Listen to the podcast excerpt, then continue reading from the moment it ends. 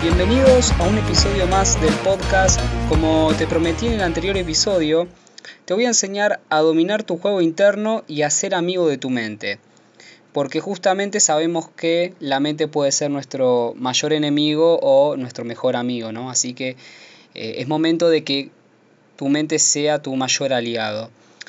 Antes que nada, quería recomendarte que te relajes, que dejes todo lo que estás haciendo ahora, ya sea estudio, trabajo, un libro. Simplemente relájate, servite un café, un té y disfruta de este podcast que está muy bueno.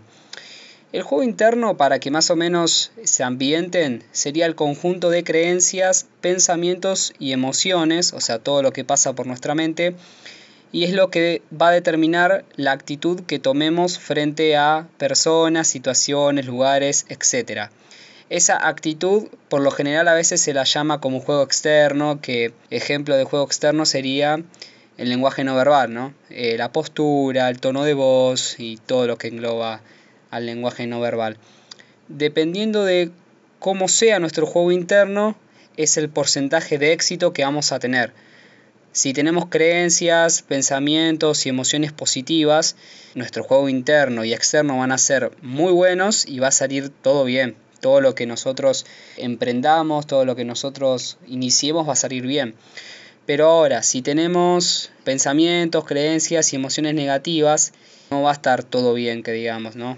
Va a salir todo mal o se pueden dificultar las cosas. Un claro ejemplo del juego interno es eh, esa vocecita que te dice, no, no lo hagas, no lo hagas, no hace falta, todos se van a reír de vos. O por lo general, eh, en, lo que, en mi mente resuena mucho esta voz, tranquilo, todo va a salir bien y vos sos una gran persona. Esa es la voz que me resuena a mi mente. Otra de las voces que por lo general resuena es la de cuando nos levantamos a la mañana y suena el despertador y se escucha una vocecita que nos dice, no, cinco minutos más, te lo mereces, estás muy cansado. Esa voz que te hace eh, el sentir el merecimiento de las cosas, bueno, eso es también el juego interno que eh, en este podcast lo vamos a tratar también. Para tener un mayor conocimiento sobre el tema, sobre el juego interno, les recomiendo un libro que está muy bueno que se llama The Inner Game de Timothy Galway.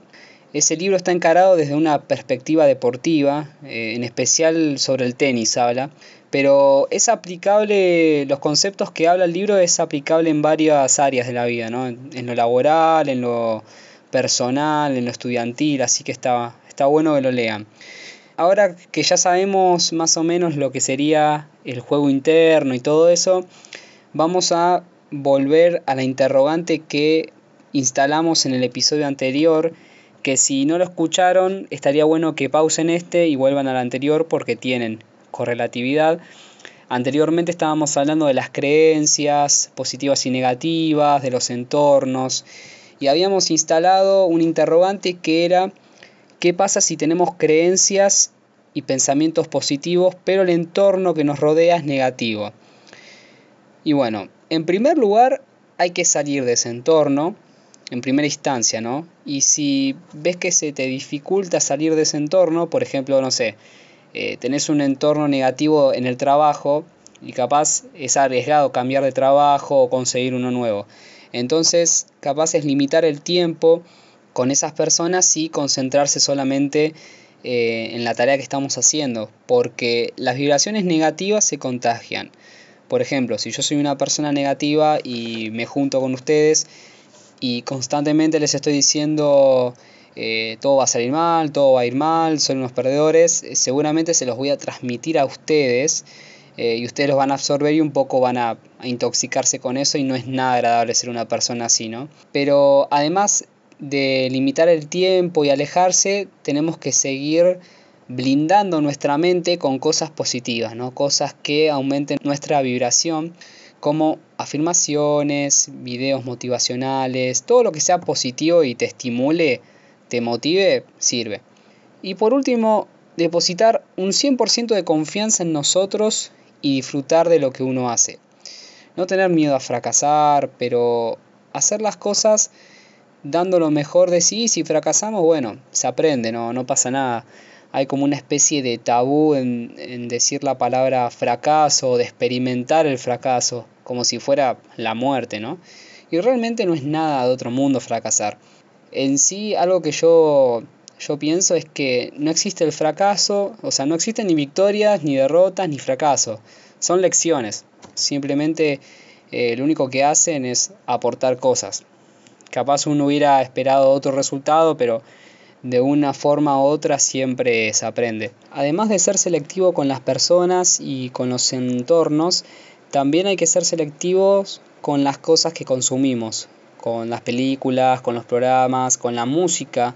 La música es una vibración muy fuerte que así como te motiva te puede desmotivar.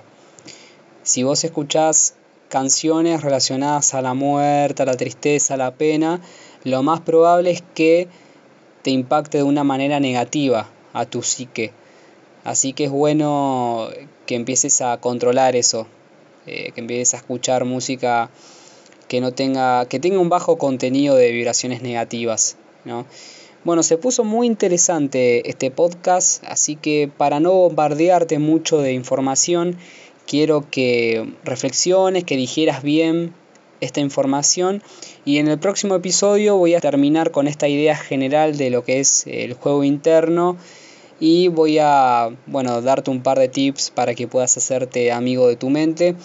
Así que bueno te dejo reflexionando con esta idea y nos encontramos en el próximo episodio